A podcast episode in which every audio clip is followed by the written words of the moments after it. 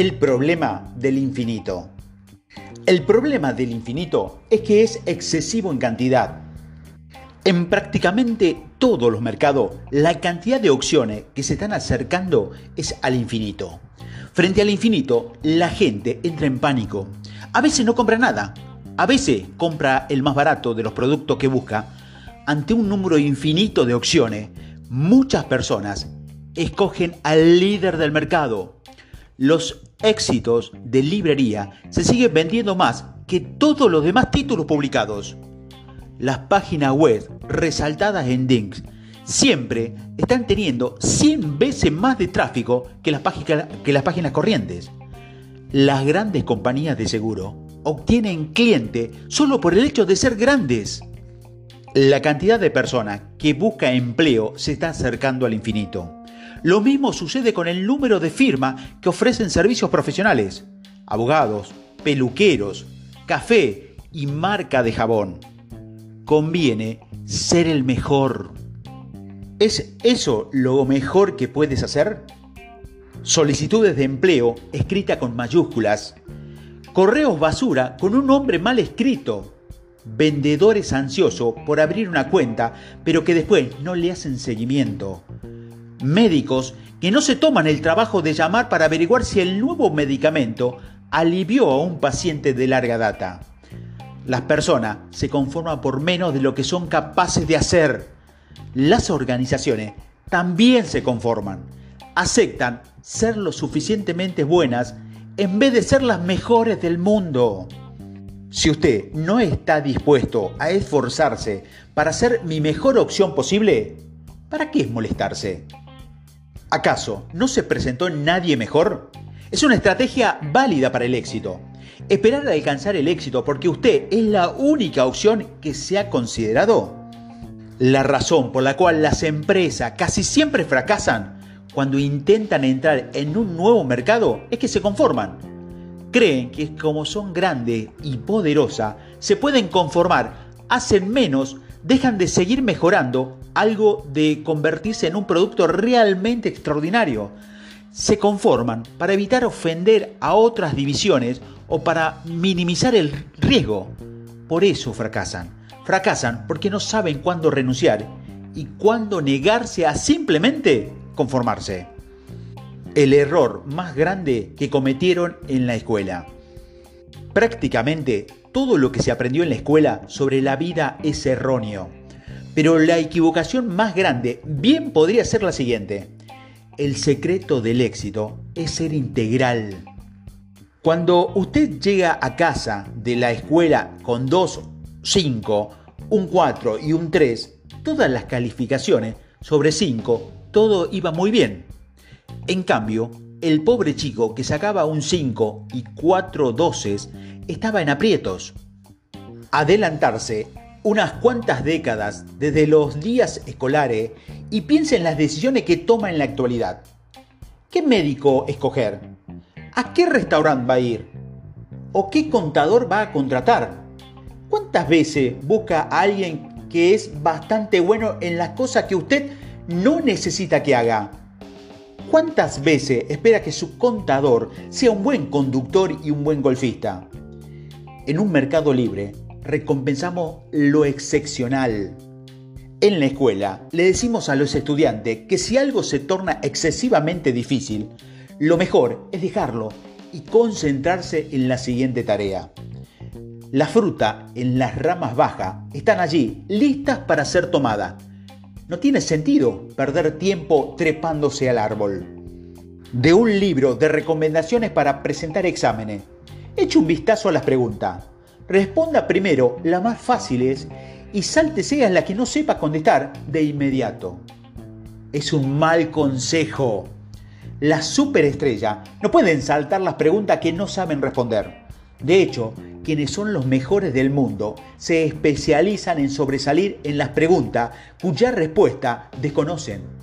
Las personas que se saltan las preguntas difíciles porque forman parte de las mayorías pero no hay mucha demanda de ellas. Numerosas organizaciones se cercionaron de cumplir con todos los requisitos. Tienen servicio al cliente, una recesionista, una ubicación conveniente, folletos, entre otras cosas. Pero todas ellas son mediocre. Por lo general, los clientes escogen a alguien más, a su competencia. Escogen a los competidores porque no tienen un desempeño óptimo en algunas áreas, pero son excepcionales en lo que a ellos le interesan. La magia de pensar en renunciar. Hace unos años leí un libro que cambió mi vida. Se llamaba La magia de pensar en grande. En realidad no recuerdo detalles del libro, pero lo que sí recuerdo es que en un breve instante cambió mi manera de cómo yo percibía el éxito. Y espero que con estos audios pueda yo hacer lo mismo con usted. Quiero cambiar la manera de cómo usted percibe el éxito y de hecho de renunciar. Casi todo el mundo le dirá que tiene que perseverar, esforzarse más, trabajar horas adicionales, capacitarse mejor y trabajar más arduamente. Que no se dé por vencido, imploran. Sin embargo, si lo único que usted necesita para tener éxito es no renunciar, entonces, ¿por qué triunfan organizaciones menos motivadas que la tuya? ¿Por qué triunfan individuos menos talentosos que usted? Tiene que ver con entender cómo funciona aquello de darse por vencido, y créamelo o no, quiere decir renunciar muchas veces más de lo que lo han hecho. El secreto de las organizaciones exitosas es la renuncia estratégica. La renuncia reactiva y la renuncia en serie son la ruina de quienes luchan por conseguir lo que quieren pero no lo logran. Eso lo hacen la mayoría de las personas. Se dan por vencida cuando el reto se torna doloroso y perseveran siempre por no molestarse en renunciar. Hay dos curvas que definen casi cualquier tipo de situación que usted afronta cuando trata de lograr algo. Un par de curvas de menor importancia cubren el resto. Entender los diferentes tipos de situaciones que lo llevan a uno a renunciar o que deben intentarlo a renunciar es el primer paso para obtener lo que uno quiere. Casi todo lo que vale la pena hacer en la vida está controlado por el abismo. Al comienzo, cuando uno inicia algo, lo que hace es divertido. Puede estar aprendiendo a jugar al golf, acupuntura, pilotear un avión o química, no importa.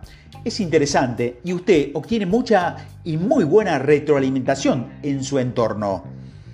En los siguientes días y semanas, el rápido aprendizaje que experimenta lo mantiene entusiasmado. Sea cual fuere su proyecto, es fácil comprometerse con él. Y luego se presenta el abismo. El abismo es el largo y arduo camino entre el inicio y la maestría. Es un largo camino que en realidad es un atajo, porque lo lleva a donde quiere llegar más rápidamente que cualquier otro camino. El abismo es la combinación de burocracia y requisitos innecesarios que tienes que afrontar con el fin de que los certifiquen como buzo. El abismo es la diferencia entre la técnica fácil del principiante y el método experto más útil en el esquí o en el diseño de modas. El abismo es el largo trecho entre la suerte del principiante y el logro real. El abismo es la serie de filtros artificiales en el que se establecen para mantener por fuera a personas como usted. Si estudió química orgánica en la universidad, habrá experimentado el abismo. En las academias no quieren que demasiadas personas sin motivación suficiente intenten estudiar medicina de modo que ponen un filtro. La clase de química orgánica es el filtro que separa a los médicos de los psicólogos. Si no puede con la química orgánica, no lo admitirán en la Facultad de Medicina. Al comienzo, cuando usted anuncia que está en el curso de preparatoria para entrar a medicina, obtiene todo tipo de retroalimentación positiva y apoyo. Su abuela no puede creer esa suerte que tienes. Sin embargo, pronto el duro trabajo de la química orgánica se hace presente y usted se da cuenta de que está condenado. En las ferias comerciales es usual ver docenas de empresas que intentan introducirse en una industria. Han invertido tiempo, dinero en fabricar un producto y crear una organización de comercialización y alquilar un espacio de exhibición. Todo con el ánimo de incursionar en un mercado lucrativo. Pero al año siguiente, la mayoría de esas empresas no regresan. Han desaparecido, pues no soportaron el abismo. Eso mismo sucede con las personas que sueñan con la incontable riqueza y el poder que tiene ser director de una gran empresa. Aviones privados, elegantes club de campestre, poder de decisión absoluto. ¿Quién no querría vivir como la realeza de los tiempos modernos? Desde luego, si usted mira el currículum vitae del típico director ejecutivo, comprobará que aguantó un abismo de 25 años antes de acceder al cargo. Durante un cuarto de siglo tuvo que poner una buena cara, mantener baja la cabeza y hacer lo que le ordenaban. Tuvo que cumplir metas, trabajar jornadas más largas que las de que todos los demás y obedecer al jefe de ese momento. Día tras día, años tras año. ¿Es fácil ser director ejecutivo? Lo difícil es llegar hasta allí. Hay un gran abismo en el camino. Si fuera tan fácil, habría demasiadas personas en competencia por esos ambiciosos cargos y a los directores ejecutivos no les pagarían tanto. ¿No te parece? Como ya vivimos, la escasez es el secreto del valor. Si no hubiera un abismo, no habría escasez. Nota importante. Las personas exitosas no se limitan a superar el abismo. No se contemplan con trabajar diligentemente y sobrevivir. No arremeten de frente contra el abismo. Se esfuerzan mucho más y cambian la regla en el camino. El hecho de saber que está en el abismo no significa que tienen que vivir felizmente allí. Los abismos no duran tanto cuando uno se encarga de atenuarlos. La segunda curva es el callejón sin salida. El callejón sin salida es tan sencillo que ni siquiera necesitas un gráfico. Es una situación en la cual uno trabaja y trabaja y trabaja y nada cambia mucho. No mejora mucho y tampoco empeora mucho. Simplemente es, es un trabajo sin porvenir. No es mucho lo que hay que decir sobre el callejón sin salida, salvo que es importante saber que existe y que cuando uno se topa con uno, debe salirse y con rapidez. La razón es que el callejón sin salida le impide hacer otras cosas. El costo de oportunidad de invertir tu vida en algo que no va a mejorar es simplemente demasiado alto.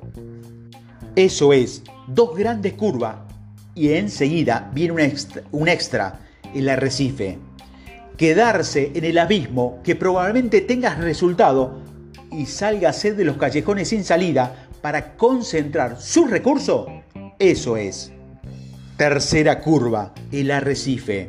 Raro, pero atemorizante. Según parece, los cigarrillos fueron rediseñados por científicos para que fueran especialmente adictivos.